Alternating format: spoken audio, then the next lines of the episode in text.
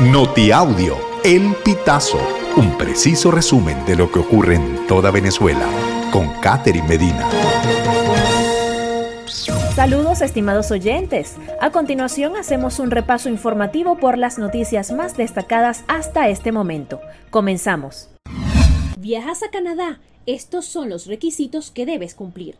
Para gestionar la visa canadiense es necesario contar con original y copia del pasaporte vigente y estados de cuenta bancarios de los últimos cuatro meses, firmados y sellados por el banco correspondiente. Los solicitantes también deben llenar la planilla de solicitud correspondiente al tipo de visa que se está solicitando y dos fotografías recientes tomadas en fondo blanco, sin accesorios y con el rostro descubierto.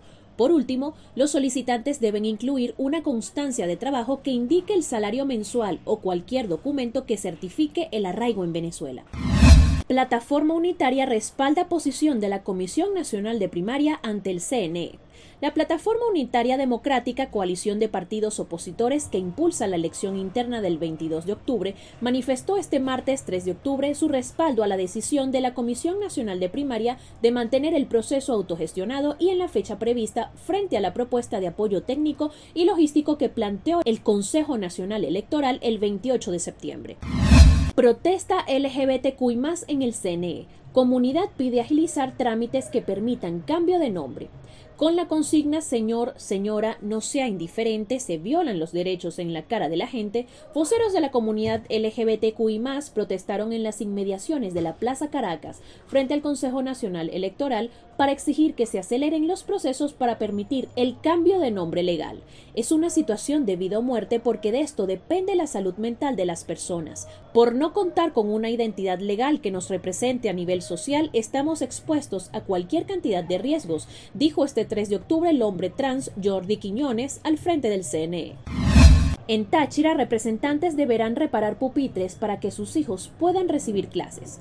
Con una comunicación escrita a cada representante le informaron que deberán llevarse el pupitre que usará su hija o hijo y deberá devolverlo reparado. Esto para garantizar que puedan recibir clases en la Escuela General José Félix Rivas en San Josecito, municipio Torbes del estado Táchira. La madre de una niña que cursará tercer grado denunció el pitazo esta situación. Estamos descontentos. Se supone que el Estado y el Ministerio de Educación tienen que garantizar el mobiliario necesario para cada institución. No nos corresponde a nosotros, sentenció la mujer, que pidió la reserva de su identidad. Vaya Vaya, la plataforma que desarrolla el Pitazo para ayudar a medios digitales a diversificar ingresos. El Pitazo anunció que trabaja en el desarrollo de Vaya Vaya, una plataforma de autogestión de anuncios y clasificados que permitirá a los medios de comunicación de Venezuela y América Latina diversificar sus fuentes de ingresos. Vaya Vaya es una herramienta accesible que permite a los medios de comunicación ofrecer a sus audiencias la posibilidad de publicar anuncios de todo tipo, desde productos y servicios hasta avisos legales. La plataforma garantiza la confiabilidad y seguridad de las transacciones y se adapta a la identidad gráfica de cada medio.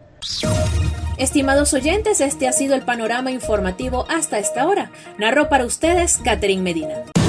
Estas informaciones puedes ampliarlas en nuestra página web elpitazo.net.